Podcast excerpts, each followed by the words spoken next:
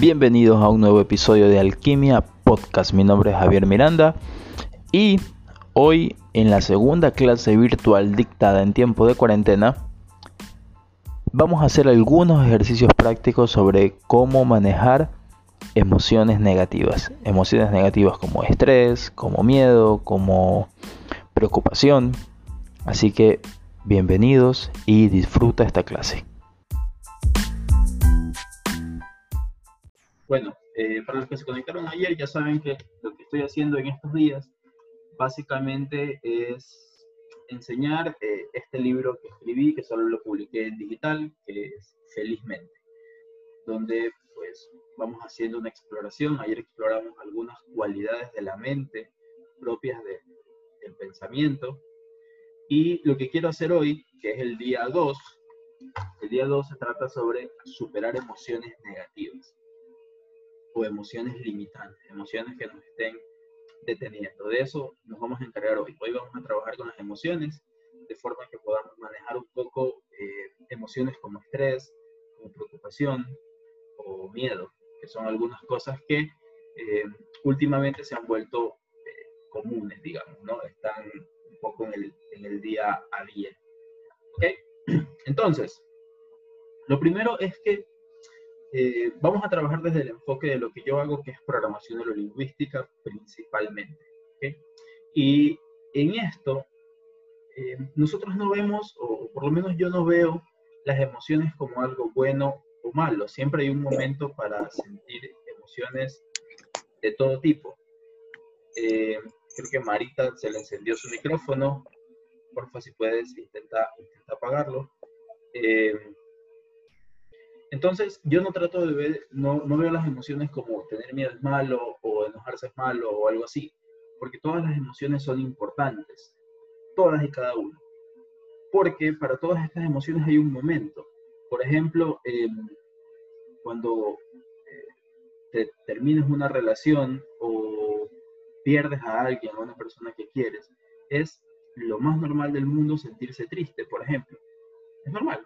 Es importante dentro de un proceso natural del cuerpo pasar por un periodo donde te bajas, te vas hacia adentro y experimentas todas estas sensaciones propias que conocemos como tristeza o, algo por el estilo.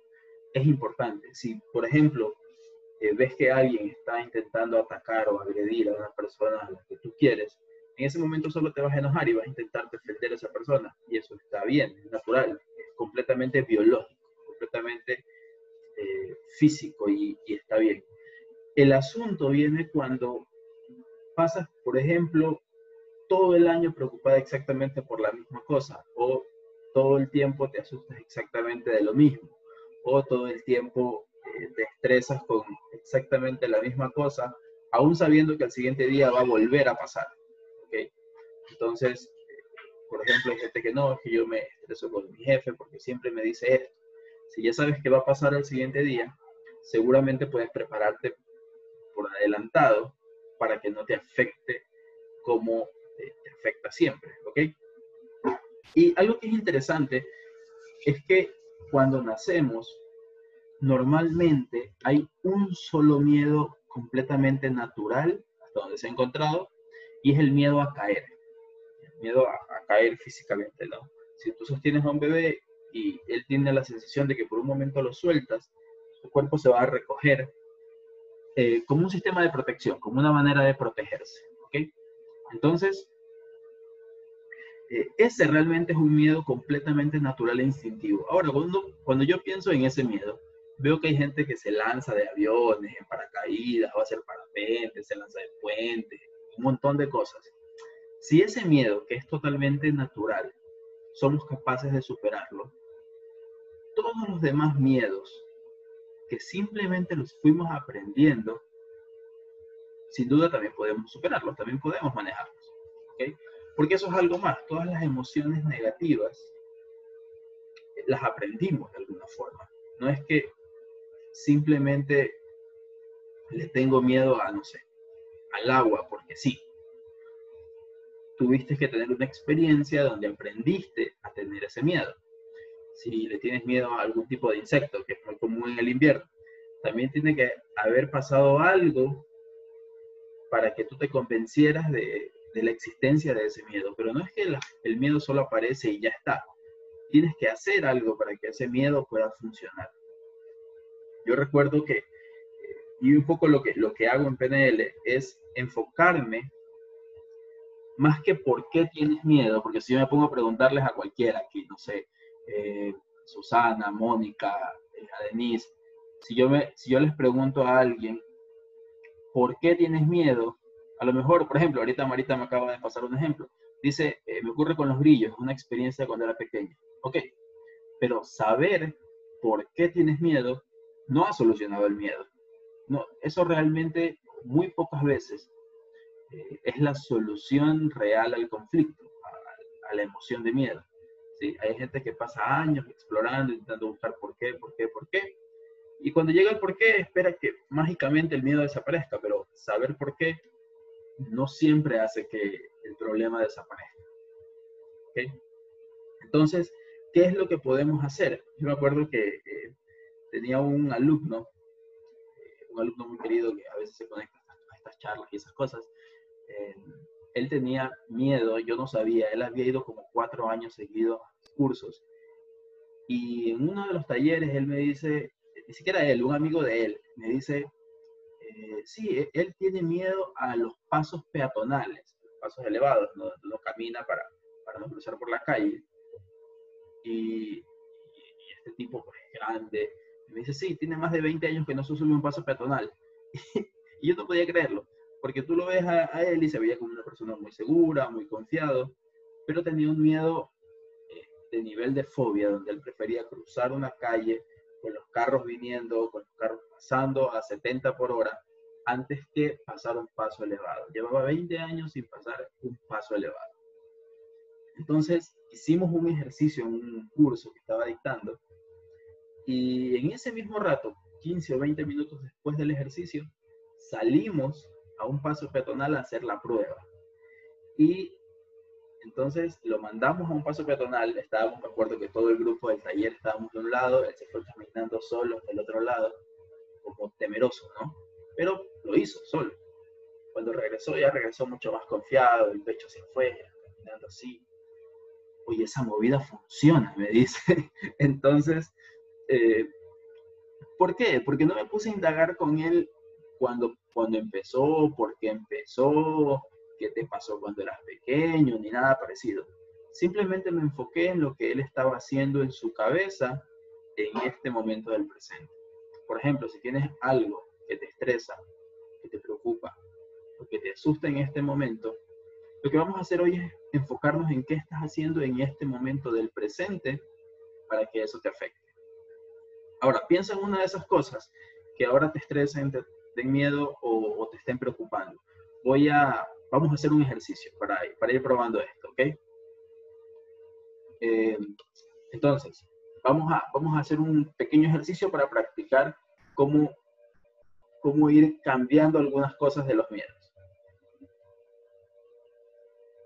Bien, entonces, primero piensa en esto que te está estresando o te está preocupando o te está produciendo miedo y trata de averiguar en qué nivel está. Si 10 fuera súper estresado, súper preocupado o súper asustado y cero fuera nada en absoluto, eh, nota en qué nivel estás.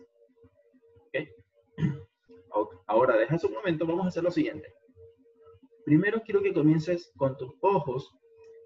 Eh, la situación, Marita, puede ser cualquiera, no importa, puede ser intangible, puede ser un problema con una persona, puede ser una cosa que solo pasa en tu mente, algo que te asusta. Yo tengo, tengo alumnos adultos a los que les asusta la oscuridad, los fantasmas. He tenido adultos con esos miedos. ¿Ok? Entonces, vamos a, olviden un ratito eso y vamos a hacer otra cosa. Muevan sus ojos de arriba a abajo, muy despacio, de forma cómoda. Lleven los ojos de arriba a abajo. Solo los ojos, no la cabeza. Muevan los ojos de arriba a abajo. Noten hasta dónde llegan con comodidad. Ahora, muevan los ojos de derecha a izquierda. derecha, izquierda. También con comodidad, solo hasta donde sea cómodo.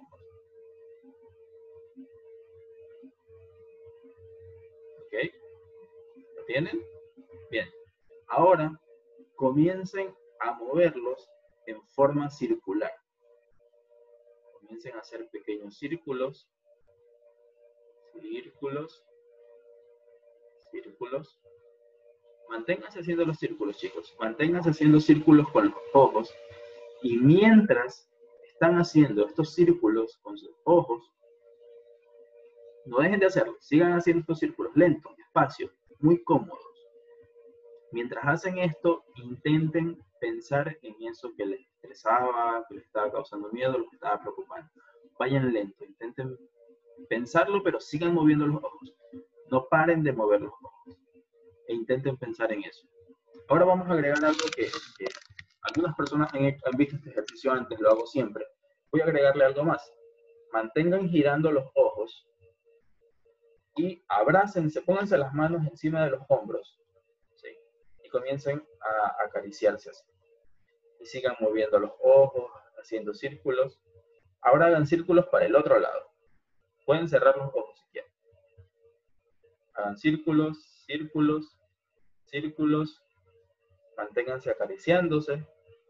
Elige una, Carolina. Elige la, la más preocupante. Manténganse haciendo círculos, círculos. Y muevan los ojos al mismo tiempo. Intenten pensar en eso que les preocupa, pero sin dejar de mover los ojos y sin dejar de hacer esto con sus brazos.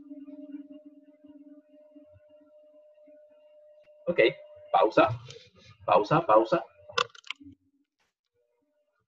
Mientras están haciendo ese movimiento, ¿es fácil o es difícil conectar con la preocupación, con el estrés o con el miedo? quisiera leer un par de experiencias o escucharlas. Si alguien quiere encender su micrófono y decirme, también está, genial. Bienvenidos Ronald, Silvia, Paola. Creo que esa Paola es este, Marita, Ángela, Celi, David. Saludos a todos. Hay algunas personas que no, no conozco. Sí, Carolina, es difícil pensar en... Se te hace difícil pensar Ajá, David también, complicado. Sí. Ok, ¿alguien más? ¿Alguien más? Yo tampoco pude. Pude ni pensar en nada que te dé miedo. De paso empecé a decirme bien, Mónica, genial. Genial, Mónica, bien. Natasha, es difícil, lo pienso pero no siento. Genial. Y no podías pensar en el problema. Ok, bien. Ok, ahora vamos a hacer lo mismo unos 30 segundos más para ver qué sucede ahora, ¿ya? Simplemente vamos a volver a acariciarnos un poco así. Vamos a mover los ojos en círculos para el lado que se les haga más sencillo moverlos en círculos. Y luego pueden probar para el otro lado. El truco es que no dejen de mover los ojos no dejen de hacer este movimiento. Gracias. Ok, cuéntenme, ¿cómo les fue? Espero que hayan estado concentrados haciendo el ejercicio, así que cuéntenme cómo fue. ¿Cómo les fue con el movimiento e intentar pensar en esta situación problema? ¿Sí? Es una buena forma y súper fácil de cambiar una emoción. A veces eh, trabajo con personas que han intentado un montón de cosas por semanas, cuesta un montón. Esto es una forma simple, rápida, y ya está. Ahora, sin hacer nada, sin hacer ningún movimiento, sin hacer absolutamente nada con el cuerpo, con los brazos, intenten volver a pensar en esa situación preocupante, que los estresaba, que los asustaba, y miren en qué nivel está comparado con como estaba al principio, ¿cómo se siente ahora? Tengo un mensaje acá de Mónica súper lindo que dice, se siente reconfortar, reconfortante, eh, como dándote la palmadita en el hombro, como diciendo, brother, todo va a estar bien, tal cual, sí, genial, así como se, como se siente para algunas personas. Bajó, dice El, el nivel. Muy bien. Dice Marita que lo visualiza muy pequeño, muy chiquito, muy lejano. Bien. ¿Alguien más?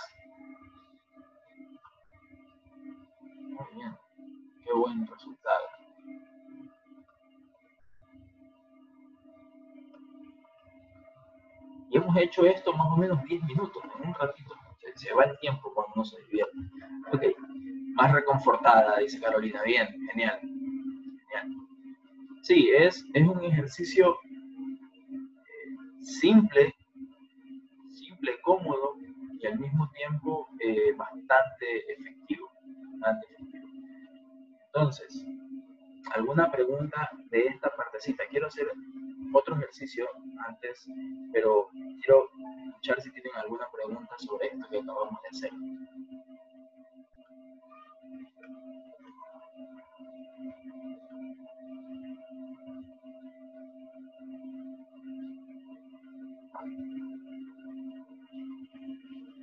Sí, Mónica, es un ejercicio de atención plena, de enfoque y un trabajo en el sistema nervioso, sí, total. Eh, abarca, abarca un montón de cosas de una forma bastante, tal vez, didáctica, digamos.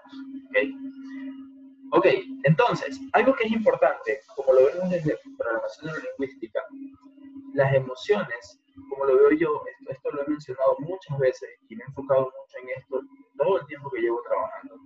Para sentir una emoción, positiva o negativa, tu mente tiene que hacer imágenes mentales tú tienes que hablar de ti mismo de alguna, de alguna forma. Natasha, ¿puedes usar este ejercicio con niños? Por supuesto. Y además para ellos va a ser súper fácil conectar con el ejercicio. Eh, en estos días, si, ves que los niños están como muy asustados, alterados o algo así, esto es un gran ejercicio para ellos.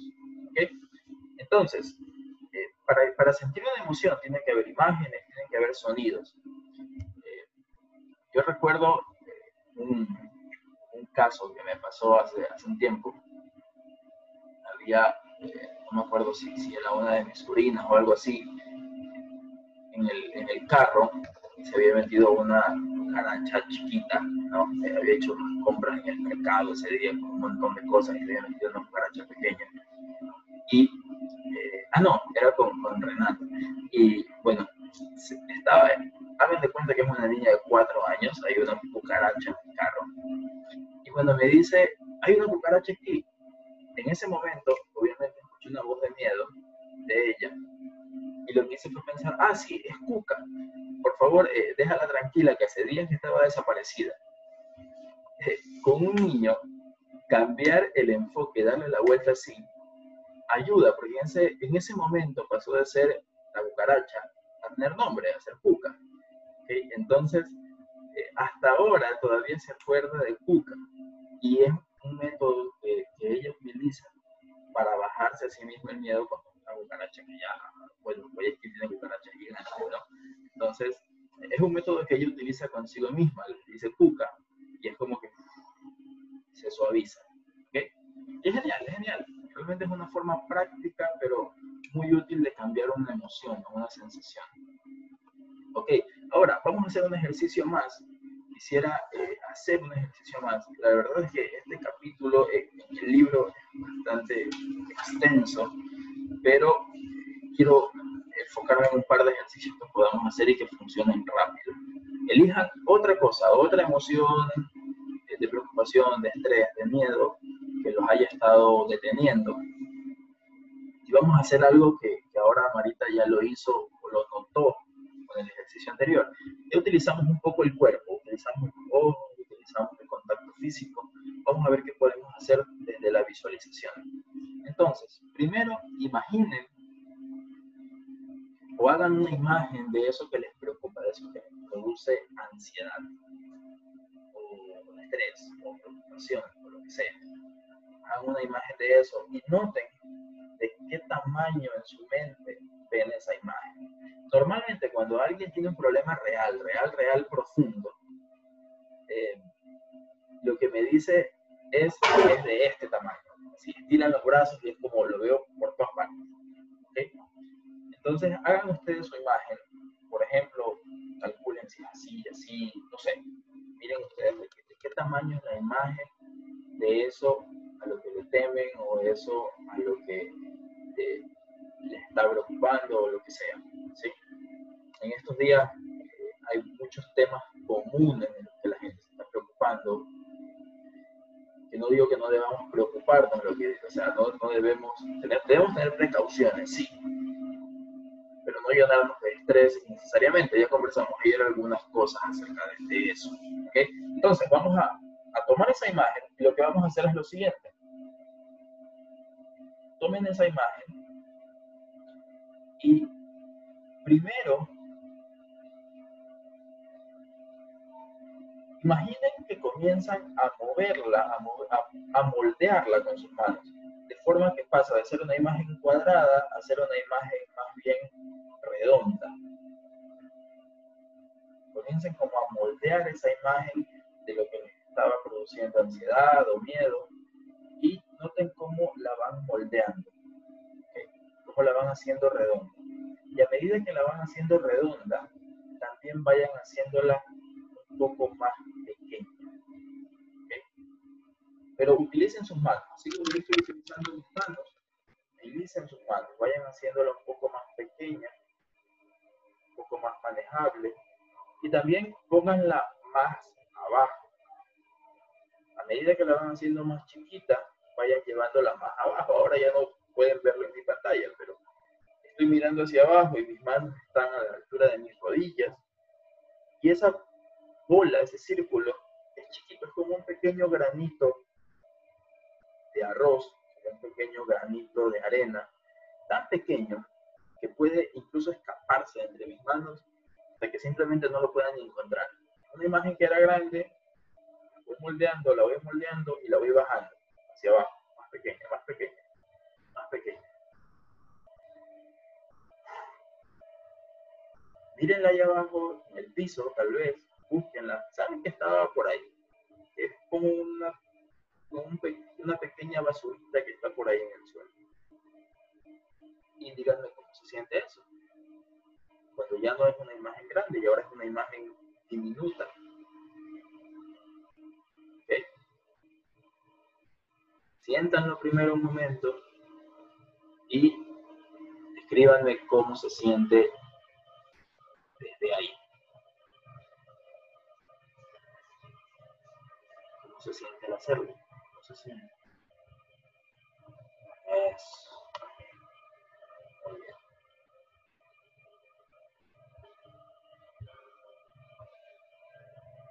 cómo está la sensación, cuando cambia.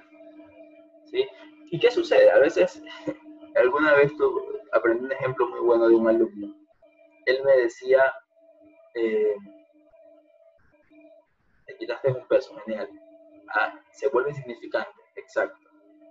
Un diminuto, es un diminuto Yo le estoy diciendo en estos días, eh, yo le digo el virusito, ya, no le digo virus, porque para que tenga corona tiene que ser rey.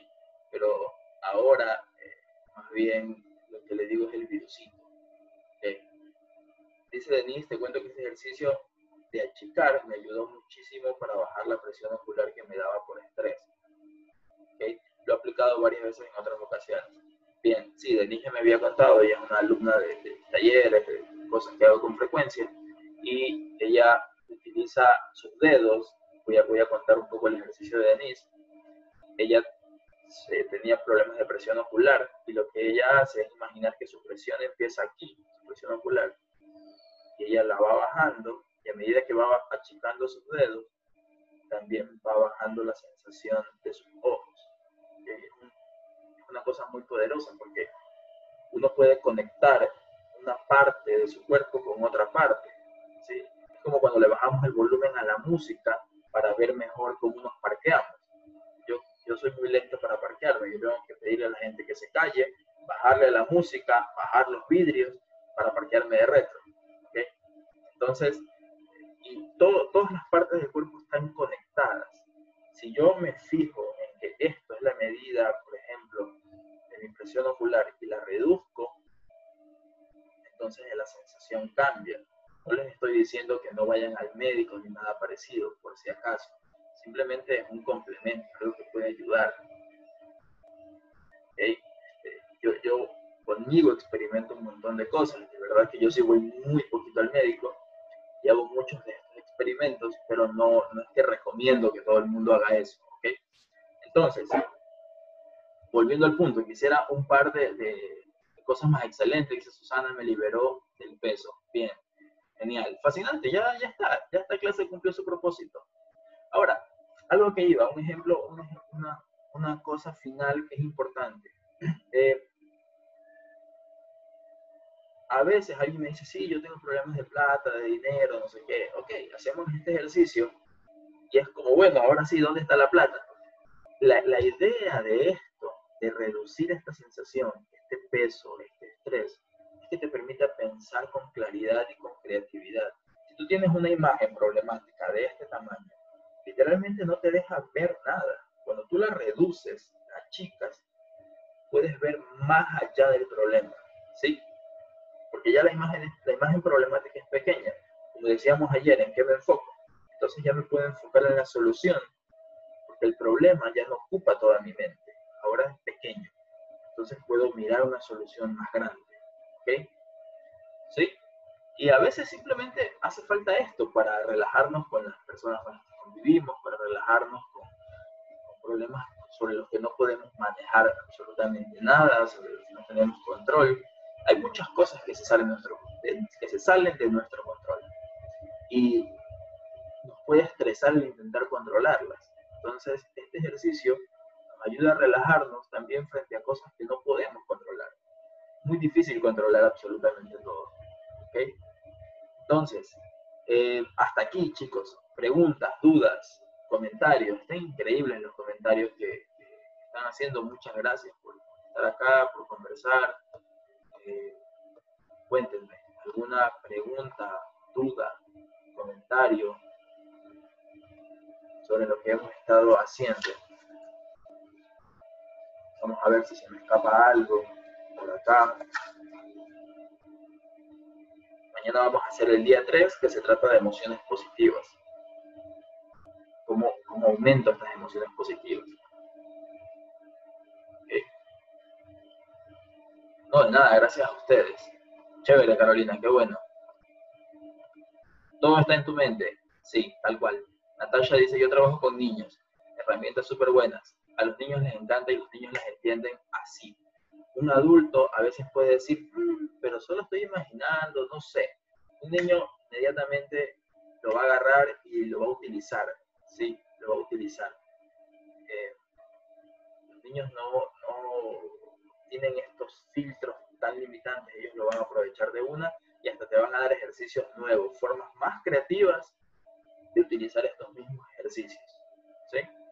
Ok, algo, algo importante, tarea para mañana, para los que estamos acá. Desviar la atención del problema es equivalente o sería un tipo de negación. No me funciona reducirlo como en ejercicios, me funciona desviarme del problema y luego enfocarme de nuevo en él igual de enorme como lo dejé. Eh, Ronald, no me queda muy claro la pregunta, desviar la atención de problemas equivalentes. Yo diría que lo que, tal vez lo que haces, creo, estoy suponiendo 500 cosas, es que lo ves desde otra perspectiva después, que eso también funciona mucho. ¿sí? Eh, por ejemplo, si yo tengo un problema que estoy viéndolo de frente y lo quiero, lo quiero resolver. Yo lo miro a lo mejor como desde arriba, como desde un lado, desde el otro, cómo lo vería alguien que ya lo ha resuelto antes, cómo lo vería, no sé, una persona muy, muy experimentada en esto. Cuando yo veo esas preguntas, cambias la perspectiva. Y está genial, porque así, eh, exacto, como una persona no involucrada. Cuando tú haces eso, eh, lo que sucede es que encuentras perspectivas nuevas, tu cerebro piensa distinto.